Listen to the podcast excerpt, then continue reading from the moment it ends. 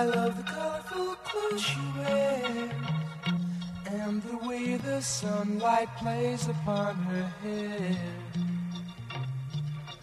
C'est l'été et c'est Dans la poire relax, un format court et cool de Dans la poire, le podcast pour mieux manger de la tête à l'assiette. N'oubliez pas de vous abonner parce que je vous réserve plein de surprises cet été. Pendant 8 semaines, je donne la parole à des professionnels de santé et du bien-être, une carte blanche sur le sujet de leur choix avec la seule contrainte que ce soit aidant pour vous. Cela me permet de un peu moins bosser l'été et de ne pas vous balancer de rediffusion parce qu'à titre personnel, en tant qu'auditeur, j'aime écouter du contenu frais et original.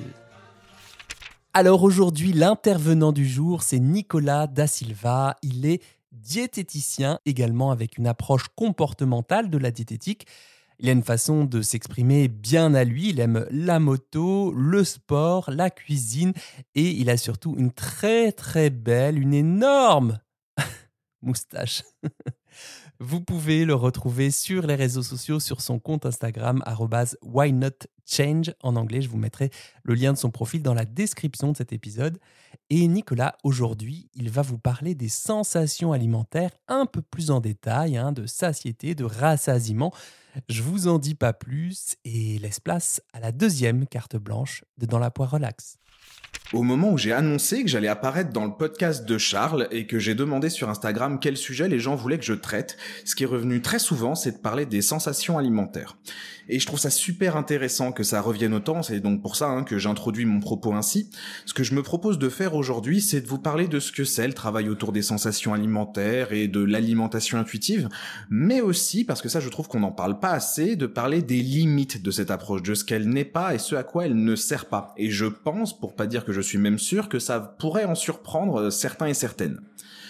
D'un côté, je trouve ça génial hein, que ça revienne autant. Ça signifie que, même si, bon, d'accord, il y a plein de biais d'interprétation dans ce que je vais dire via euh, l'algorithme des réseaux, etc. Mais il semblerait quand même que pour une partie de la population, en tout cas plus qu'avant, s'interroger sur ce que dit notre corps, ça fait partie de l'équilibre. Il semblerait que ça soit de plus en plus acquis, ça. Qu'on commence à sortir tout doucement du paradigme uniquement prescriptif de l'alimentation. C'est-à-dire, tu dois manger ci, tu dois manger ça. Mais euh, fait, de plus en plus de gens semblent avoir conscience que notre corps a son mot à dire et que se battre contre lui, comme on nous l'apprend depuis plus de 20 ans, bah, c'est peut-être pas la meilleure des idées du monde. Et moi-même d'ailleurs, hein, sur mon compte Instagram, je j'axe beaucoup mon compte euh, dans ce sens. Mais il faudrait pas qu'on se mette à croire non plus que l'approche biopsychosensorielle, euh, donc ce qu'on appelle aussi plus familièrement l'alimentation intuitive, en gros, ce que les gens sous-entendent quand ils nous demandent de parler de sensations alimentaires, ça soit l'alpha et l'oméga de toute problématique diététique Hein. Cette approche-là, elle a aussi ses limites, et c'est justement ça dont on va parler à un moment. Bon, avant tout, passons en revue les différentes sensations alimentaires. Après tout, c'est le cœur du propos. Déjà, on, va retrouver la faim, qu'on pourrait définir comme l'expression physique d'un besoin calorique. Euh, et si on devait euh, noter cette faim sur une échelle de 0 à 10, euh, on pourrait la noter comme telle. De 0 à 2, on n'a rien, nada, que chi. De 3 à 4, on pourrait appeler ça une faim subclinique, donc c'est-à-dire qu'on va ressentir de légers symptômes, mais encore rien de significatif. Entre 5 et 7 sur 10, on va retrouver ce qu'on appelle la faim idéale pour manger, une faim modérée mais bien perçue. Et les symptômes physiques en présence vont être par exemple euh, une sensation de creux dans l'estomac, des gargouillements, de l'excitation à l'idée de manger, la gorge qui se serre, la salivation qui augmente, etc.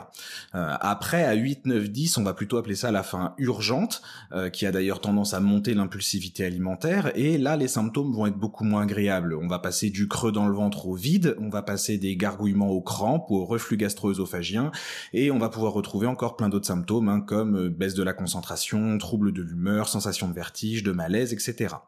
Ce qu'on va retrouver aussi dans les sensations, c'est ce qu'on appelle le point de satiété. Le point de satiété, donc c'est l'arrêt des signaux physiques euh, de ce besoin calorique que l'on obtient après manger. Et on va aussi retrouver l'état de satiété qui lui fait plus référence à une forme de neutralité physique face aux aliments. On va retrouver aussi les appétits spécifiques, l'envie de manger des choses. On pourrait l'illustrer comme tel. Euh, hum, j'ai un petit creux et je mangerai bien un cookie le hum, j'ai un petit creux, c'est la faim, le et je mangerai bien un cookie, c'est l'appétit spécifique. Euh, c'est ces appétits spécifiques qui nous informent euh, sur nos besoins et sur comment répondre à nos besoins, en fait, autant d'un point de vue euh, corporel et nutritionnel que d'un point de vue émotionnel. Après, on va retrouver le rassasiement sensoriel spécifique. Si, comme moi, vous avez besoin de le dire souvent, vous allez vite abréger en RSS parce que c'est insupportable à dire. Euh, le rassasiement sensoriel spécifique, lui, euh, c'est la diminution du plaisir lié à la consommation d'un aliment, ce qui normalement entraîne l'arrêt. Donc, c'est-à-dire, par exemple, je suis en train de manger du fromage parce que j'avais envie de manger du fromage. Au fur et à mesure que je mange mon bout de fromage, le plaisir que je ressens à en manger diminue euh, et normalement, ça entraîne l'arrêt. Euh, il nous faut trois points pour parvenir à ce rassasiement sensoriel spécifique, à cette satisfaction. Il faut que l'aliment consommé euh, soit l'aliment qu'on voulait. Il faut être un minimum en présence pendant la consommation, c'est-à-dire que si euh, on mange ça debout dans un coin de la cuisine euh, de manière très rapide, il y a peut-être des chances qu'on soit pas dans de bonnes dispositions pour accueillir les sensations. Et il nous faut aussi manger en sécurité alimentaire. bon, ça serait très très long d'expliquer ce qu'est l'insécurité alimentaire, mais pour faire très simple, c'est que lorsqu'on mange avec plein de pensées, euh, on va dire à minima très désagréables, des pensées anxiogènes, euh, la peur de grossir, la peur que ça soit trop salé, que ça soit trop sucré, que ça soit trop gras, que ça soit pas assez riche en protéines, etc. Et on le comprend assez aisément parce que si l'on est concentré sur ces jugements moraux, on n'est plus du tout à même de se concentrer sur ses sensations. Un truc que j'avais envie de préciser qui, est intéressant à souligner, c'est que dans un repas, on va avoir une satiété qui va apparaître bah, via euh, le remplissage de l'estomac, le péristaltisme œsophagien qui va renvoyer des, informations au cerveau, la mastication qui va ramener des informations au cerveau, etc. Mais on a plusieurs rassasiements sensoriels, euh, ce qui veut dire que la petite place pour le dessert, pour le coup, oui, biologiquement parlant, ça se défend. On va pouvoir euh, avoir envie de saler pendant tout le long du repas et avoir envie de sucrer. Et si c'est ça notre envie, si c'est ça nos rassasiements sensoriels, on va pouvoir euh, manger du salé jusqu'à demain pour essayer de combler cette envie de dessert, que ça va rien changer du tout. Euh, ça, ça me semble très très important à préciser parce que beaucoup de patients en consultation ont tendance à me parler de ce moment-là comme une gourmandise. Sauf que d'un point de vue biologique, la gourmandise, ça va pas vraiment se justifier. Non, c'est un besoin de manger euh, cette prise alimentaire sucrée, par exemple à la fin du repas. en tout cas, souvent ça l'est. Évidemment, je parle pas de cas personnels et ne ne pas ne pas y répondre ça n'est pas résister à une gourmandise, c'est ne pas répondre à, un besoin qu'on a. Bon, il y aurait encore des nuances à faire, des sensations expliquées, etc. Mais je me dis que là déjà, on a quelques ressources pour les curieux et les curieux, euh, et que ça peut vous permettre de comprendre euh, un petit peu mieux, de manière globale, ce qu'on va travailler et ce qu'on va essayer de travailler à rééduquer lorsque l'on travaille sur les sensations alimentaires. Euh, il faut bien qu'on soit d'accord sur un truc, c'est que la BPS, pour les patients qui sont par exemple en restriction cognitive, c'est super cool. Hein. Le travail autour de ces sensations alimentaires, c'est très très bien. La restriction cognitive, on, on, va essayer de répondre à ce que c'est de manière vraiment très courte, parce qu'il faudrait plusieurs podcasts rien que pour essayer de l'expliquer en fonction de ses nuances et du prisme par lequel on la regarde.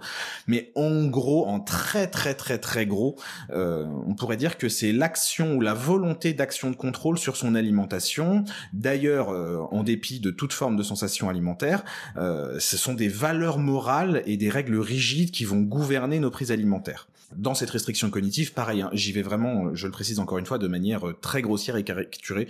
Euh, ça va plus loin que ça normalement. Euh, on va retrouver pendant cette restriction cognitive des alternances entre des phases d'inhibition et de désinhibition. Euh, dans la phase d'inhibition, en gros, le mangeur restreint va respecter les règles qu'il s'est fixées, euh, quitte à avoir plein de surconsommation d'aliments autorisés pour prévenir l'arrivée de la faim, parce que notamment ce qu'on va pouvoir retrouver dans cette phase d'inhibition, c'est la peur de la faim. Pourquoi? Parce que la faim pourrait nous faire agir différemment différemment euh, donc de la faim et des appétits spécifiques, elle pourrait nous faire agir différemment de ce que les règles prévoient. Et vu qu'on veut surtout pas se confronter à ça, euh, eh bien on va avoir plein de prises alimentaires, euh, voire même qui n'ont aucun rapport avec nos sensations. On va se mettre à manger alors qu'on n'a pas faim, on va se mettre à avoir plein de stratégies d'évitement de cette faim, etc. et en phase de désinhibition, pareil, je le fais de manière très grossière. là, le mangeur restreint ne respecte plus les règles qu'il s'est fixées et pareil, il va pas manger en fonction de sensations alimentaires, il va manger parce qu'il peut manger. Euh, on va dire par anxiété anticipatoire de la peur du manque. Tous ces aliments-là ou toutes ces façons de manger-là lui sont notamment normalement proscrites. Euh, là, ce qu'il est en train de faire le rentre en profonde dissonance cognitive Pareil, je mets des petits mots-clés pour les curieux et les curieuses qui ont envie d'aller chercher derrière. Euh, et donc, cette façon de faire, il va falloir, ou elle va falloir, arrêter de le faire. Et donc, du coup, pour l'instant, on va... Bah, le fameux foutu pour foutu, en fait. Hein, le foutu pour foutu est euh, la quintessence de ce qu'est une phase de désinhibition. On estime que ce que, ce que l'on est en train de faire est mal et qu'il va falloir arrêter de le faire. Donc, pour l'instant, on profite de pouvoir le faire avant de ne plus pouvoir le faire. Bref, Encore une fois, je précise, tout ça a été dit de manière très générale. Là, faire un travail de rééducation autour des sensations alimentaires, faire des exercices d'exposition autour des aliments qui génèrent de l'insécurité, c'est très bien. Ça permet de remettre de la nuance et de l'équilibre dans un système qui était déréglé, qui était dérégulé. Bon, maintenant parlons de ce que cette approche n'est pas. Déjà, c'est pas une méthode de perte de poids et c'est pas un nouveau régime. J'entends par là, c'est pas un nouveau régime parce qu'on peut le voir souvent sur les réseaux. C'est pas euh, une nouvelle somme de règles rigide à respecter. Comme si avant on traquait des calories, bah maintenant on traque des sensations et gare à toi si c'est pas respecté. Non, non, c'est pas du tout le but. Et quand je dis c'est pas une méthode de perte de poids, c'est-à-dire que ça n'est pas fait pour perdre du poids. Ça peut être un symptôme euh, qui n'est pas systématique d'ailleurs, mais ce n'est pas le but travailler sur ces sensations alimentaires, c'est pas non plus ce qu'on fait en première intention lors d'un TCA. Euh, ça intervient dans le protocole de soins, mais clairement pas au début, voire même souvent plutôt vers la fin. Euh, je précise ça, ça me semble super important parce que de par le fait que ces approches soient devenues très populaires, et encore une fois je le répète, c'est une très bonne chose, mais on se retrouve avec des patients qui ont des cas diagnostiqués de TCA, qui viennent pour la première fois en consultation en demandant à travailler sur les sensations alimentaires. Le pourquoi c'est pas adapté, je vais essayer de le faire, bah, comme je le fais depuis tout à l'heure, de manière extrêmement générale et, euh, caricaturée, juste pour qu'on comprenne globalement mon message. par exemple, euh, quelqu'un qui a un TCA à qui on va dire, bah mange quand t'as faim ça risque surtout pas d'être adapté parce que euh, dans la majorité des TCA, on retrouve une distorsion cognitive euh, qui dit que manger n'est plus égal à se rééquilibrer, mais manger fait grossir. Manger est terrorisant pour la plupart des gens qui souffrent d'un TCA, ce qui fait que la faim, ils sont pas prêts de la sentir, notamment parce que l'extrême culpabilité qu'ils peuvent ressentir à l'idée de manger coupe par nature cette faim.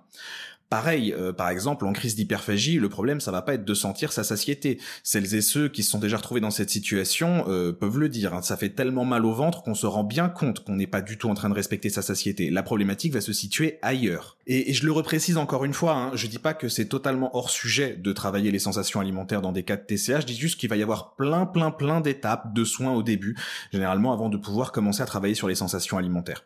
Bref, ça me semblait vraiment important d'aborder ce point final que je trouve assez peu abordé pour le coup. Euh, l'alimentation intuitive, encore une fois, c'est génial, c'est super que ça devienne de plus en plus populaire, mais c'est pas 100% des problématiques en cas de TCA. On va dire que c'est même plutôt 30% de la problématique. Et au moment où je suis en train d'enregistrer ça, je regarde le temps qui tourne et mon dieu ce qu'il défile vite, j'ai l'impression de n'avoir encore rien dit, qu'il y aurait mille nuances à mettre, mais je vais pas écouter mon côté perfectionniste qui me pousserait à supprimer tout ce que je viens d'enregistrer pour recommencer de nouveau, parce que j'espère en tout cas que l'idée globale, euh, elle a été comprise, elle a été perçue, et en plus de ça, j'espère bah, que ça vous aura intéressé.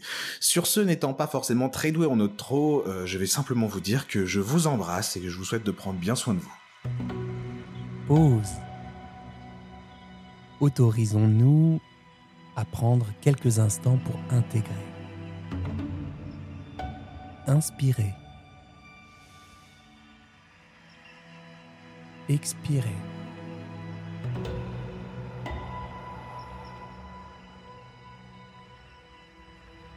Penchez-vous sur ce qui a émergé.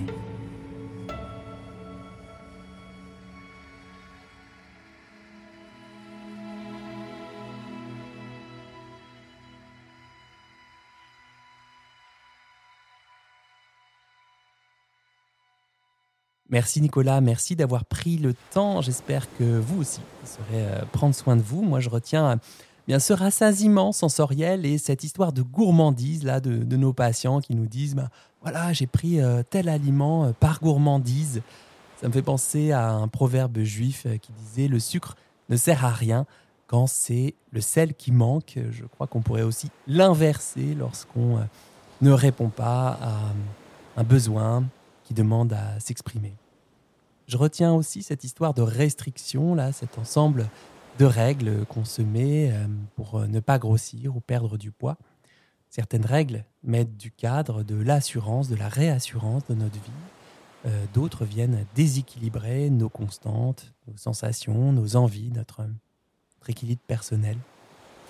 Et je suis assez d'accord avec Nicolas, c'est une bonne chose qu'on soit plus observateur, observatrice de ce qui se passe dans nos corps avant, pendant, après nos prises alimentaires. C'est vrai que c'est pas facile parce que manger est, un acte très automatique qu'on a accompli plusieurs fois par jour depuis notre naissance et euh, on nous a pas appris à être observateur, observatrice comment ça se passe, les repas. Donc, on peut commencer peut-être sans pression, comme un cadeau peut-être qu'on pourrait se faire, et bien sûr avec les limites que ça comporte.